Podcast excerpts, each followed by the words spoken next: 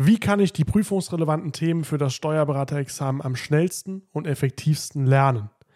Wie kann ich mir die gewaltige Stoffmenge so einprägen, dass ich sie nicht vergesse? Und wie kann ich die Stoffmenge in Klausuren abrufen? Wenn du dich aktuell auf das Steuerberaterexamen vorbereitest, dann wirst du dir diese Fragen sicherlich schon einmal gestellt haben. Insbesondere das Thema Lerntechniken und die richtige Herangehensweise wird nicht überall thematisiert. Während einige Prüfungsteilnehmer versuchen, sich Inhalte auswendig zu merken, verbringen andere Prüfungsteilnehmer ihre Zeit damit, sogar eigene Skripte zu schreiben. Aber welcher Weg ist der effektivste? Genau darum geht es in der heutigen Podcast-Folge. Mein Name ist Ken Kuiper und ich möchte dir zum Einstieg in die Folge eine kleine Geschichte aus meinem Leben erzählen. Ich kann mich noch sehr, sehr gut daran erinnern, als wäre es gestern gewesen. Ich habe mit 17 Jahren Abitur gemacht, war dem geschuldet, dass ich mit sechs Jahren eingeschult wurde und dann auf so einer Ganztagsschule war, wo man in acht Jahren das Abi machen konnte. Und ich habe mit 17 Jahren angefangen, bei der Finanzverwaltung zu studieren. Ja, also musst du dir das so vorstellen, 1.7.2016 war das, kommt der 17-jährige Ken nach Edenkoben an der sonnigen südlichen Weinstraße in Rheinland-Pfalz, darf noch nicht mal Auto fahren, war ja noch nicht volljährig, geht dann da an die Hochschule für Finanzen, gerade frisch vom Abi. Ich hatte einen Tag, bevor ich nach Edenkoben musste, noch meine mündliche Abiturprüfung. Also ich hatte noch nicht mal mein Abi-Zeugnis. Das ging wirklich Schlag auf Schlag und auf einmal war ich da. Und der erste Tag, der war noch ganz harmlos. Da hat man sich kennengelernt, da hat man so eine Führung durch die Schule bekommen und so einen inhaltlichen Einstieg. Aber ich weiß noch, am zweiten Tag, am zweiten Tag, da ging es los. Und das war ganz, ganz harmloser Start rückwirkend betrachtet. Wir hatten das Fach Methodik der Rechtsanwendung. Das sind die absoluten Basics. Was ist ein Gesetz? Was ist eine Richtlinie? Was ist ein Erlass? Damit ging das los. Was ist ein Paragraph? Wie schreibt man dieses Symbol überhaupt? Also wirklich so absolute Grundlagen. Und man hat uns davon erzählt, was der Unterschied zwischen materiellem und formellem Recht ist, was ein materielles und formelles Gesetz ist. Also einfach diese grundlegenden Begriffe. Und ich bin nach Hause gekommen an dem ersten Tag. Jetzt muss man dazu sagen, es war fast 40 Grad und ich durfte ja nicht Auto fahren. Und Edenkoben ist ein Ort, der relativ hügelig ist. Und ich musste nach oben gehen. Morgens war das entspannt. Da konnte ich mit dem Fahrrad runterfahren.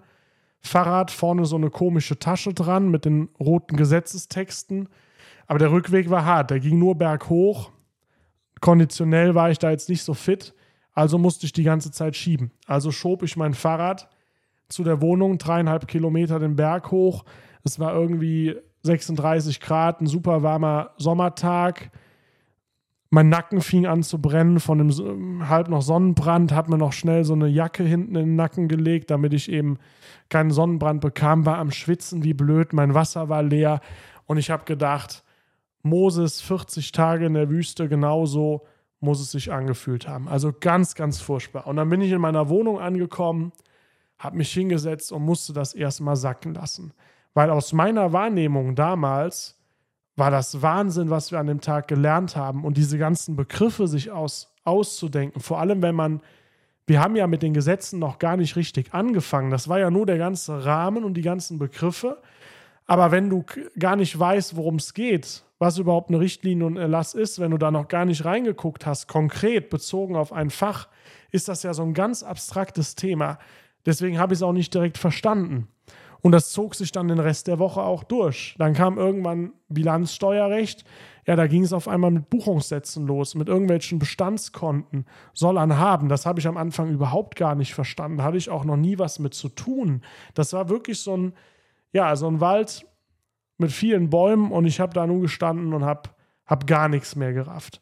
Und ich kann mich noch gut daran erinnern, an den Mittwoch der ersten Woche, also gerade zwei Tage nachdem es überhaupt losgeht, so ein bisschen Methodik der Rechtsanwendung und ein bisschen Bilanzsteuerrecht, da habe ich da gesessen und ich war fix und fertig. Ich war das einfach nicht gewohnt, überhaupt irgendwas groß nachbereiten zu müssen. Das Abi ist einem irgendwie so zugeflogen und das war ganz furchtbar. Und ich habe mich massiv, wirklich massiv überfordert gefühlt. Ich habe meine Eltern angerufen, habe äh, ja, hatte da so, so, so einen halben Nervenzusammenbruch irgendwie. Also es war ganz, ganz schlimm. Und äh, Ich musste mich da wirklich dran gewöhnen. Und ich war kurz davor, direkt am dritten Tag hinzuschmeißen. So schlimm fand ich das. Es war wirklich, wirklich furchtbar. Aus meiner Wahrnehmung damals. Und dann bin ich langsam in dieses Thema reingekommen. Ja, es wurde nach zwei bis drei Wochen wurde es besser. Die Zeit war wirklich furchtbar. Nach zwei bis drei Wochen wurde es besser. Und ich habe langsam angefangen, mir eine Lernmethodik zurechtzuspinnen. Sowas hatte ich ja vorher auch nicht. Aber vorher hatten wir einen Ordner, DIN A4, der war fürs ganze Abitur relevant. Edenkoben hatte so ein Tempo, ein DIN A4-Ordner im Monat an Stoffmenge. So, und das war ich überhaupt nicht gewohnt. Und irgendwie musste ich ja überlegen, wie kriegst du das jetzt alles irgendwie hin? Und am Anfang habe ich dann noch relativ unbeholfen mitgearbeitet und ich habe tatsächlich, meine Methode am Anfang war, Skripte lesen, Sachen rausschreiben und schriftlich so ein bisschen zusammenfassen in Stichpunkten und auswendig lernen. Ich habe wirklich am Anfang gedacht, obwohl es uns jeder Dozent gesagt hat, es bringt nichts, Sachen auswendig zu lernen, aber ich habe mir nicht anders zu helfen gewusst, also habe ich alles, jedes Detail aus dem Skript in einen Vokabeltrainer eingegeben. Ja, Phase 6 hieß das damals, das Programm, und habe jeden Tag mich dort von diesem Programm abgefragen lassen. Konsequenz nach vier Monaten Grundstudium, dieses erste Semester nannten die Grundstudium 1, das ging vier Monate.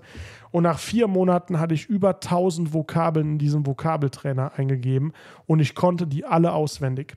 Und dann habe ich diese Zwischenprüfung geschrieben und ich habe die Zwischenprüfung dann auch bestanden mit einer 3 oder sowas im Schnitt. Es war jetzt nicht sonderlich berauschend. Da muss man dazu sagen, die Edenkoben-Benotung ist jetzt auch nicht so schlimm wie beim Steuerberater, wäre eine 3 schon phänomenal. Da hat man eher so eine normale Benotung, aber es war so 3 minus. Das war jetzt nicht sonderlich gut. Und ich konnte bis dahin alles auswendig. Dann war die erste Praxiszeit im Finanzamt und dann kam irgendwann dieses zweite Grundstudium und da fing das an, dass ich gemerkt habe, du kommst damit nicht weit. Im ersten Grundstudium ging das noch. Das waren die Basics, da konnte man vieles auswendig lernen. Ab dem zweiten Grundstudium wurde es so viel Stoff, dass ich keine Möglichkeit mehr hatte, alles auswendig zu wissen. Also musste ich mir was anderes überlegen. Und meine Methodik wurde dann Mindmaps. Ja, ich habe mir Mindmaps erstellt. Das Coole an Mindmaps, ich konnte mir 10 bis 20 Skriptseiten, konnte ich mir auf ein DIN A4-Blatt Mindmap komplett zusammenfassen. Ich musste also nicht mehr 20 Seiten Skript lesen.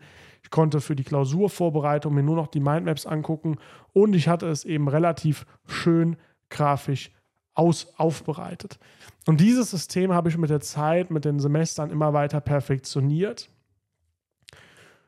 Habe immer mehr Mindmaps gemacht, die ich mir später immer wieder angeguckt habe. Ich habe viele Klausuren geübt, das kam irgendwann natürlich auch noch dazu. Klausurtraining plus Mindmaps und so ein paar Sachen, die man einfach wissen sollte.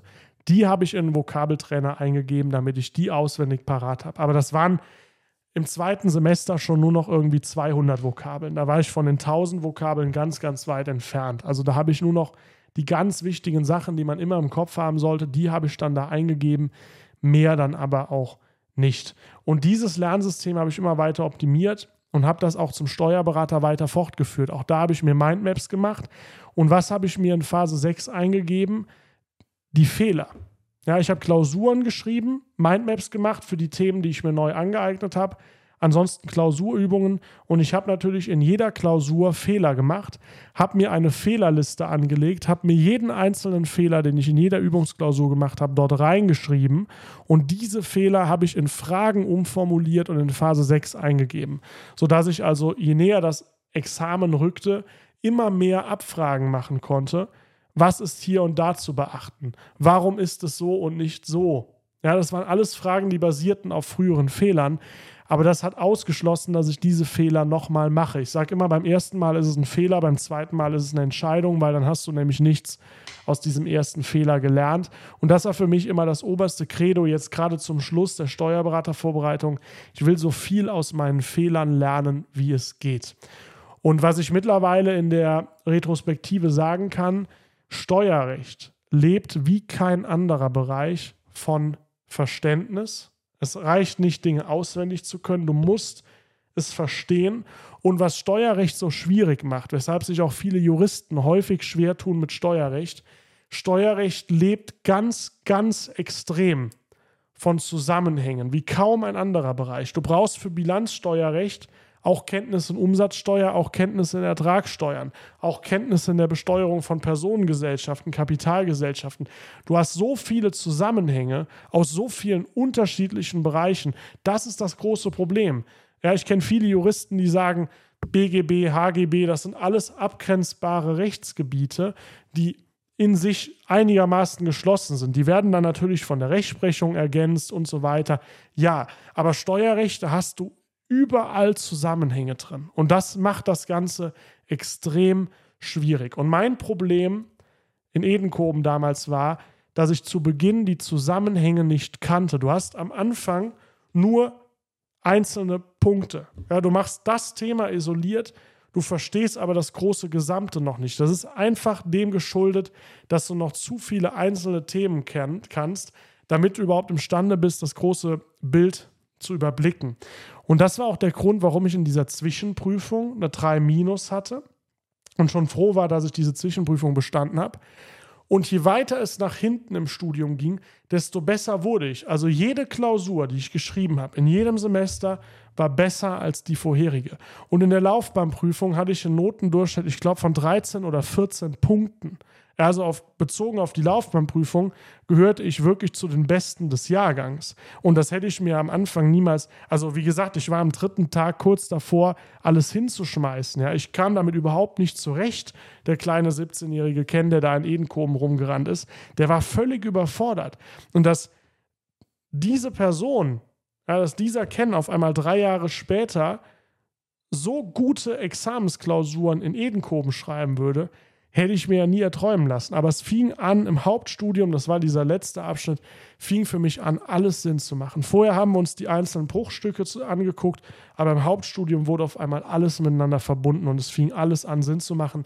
Und deswegen war ich auf einmal so gut, weil ich die Zusammenhänge verstanden habe. Und dieses, dieses Bewusstsein, das brauchst du. Ja, es, es bringt nichts, sich die Themen einzeln anzugucken, den Inhalt auswendig zu lernen. Du musst mit dem Gesetz arbeiten und du musst die Zusammenhänge verstehen. Du musst die Zusammenhänge verstehen. Und dann merkst du gegen Ende der Prüfungsvorbereitung, je mehr Stoff du hast, je mehr Zusammenhänge du verstehst, wie auf einmal alles irgendwie Sinn macht. Dann fängt es an, richtig Spaß zu machen. Und jetzt ist natürlich die Frage, wie kannst du jetzt für dich das meiste rausholen? Wie kannst du dich am besten vorbereiten, damit dir das so einfach wie möglich fällt? Erstens, was ganz viele machen, ist, viele erstellen sich eigene Prüfungsschemata. Wichtig, am effektivsten sind eigene Schemata. Du kannst auch in ein Webinar gehen und kannst dir ein Schema von einem Dozenten vorgeben lassen. Was dann aber wichtig ist, ist, dass du dieses Schema ganz oft einübst. Das muss in Fleisch und Blut übergehen.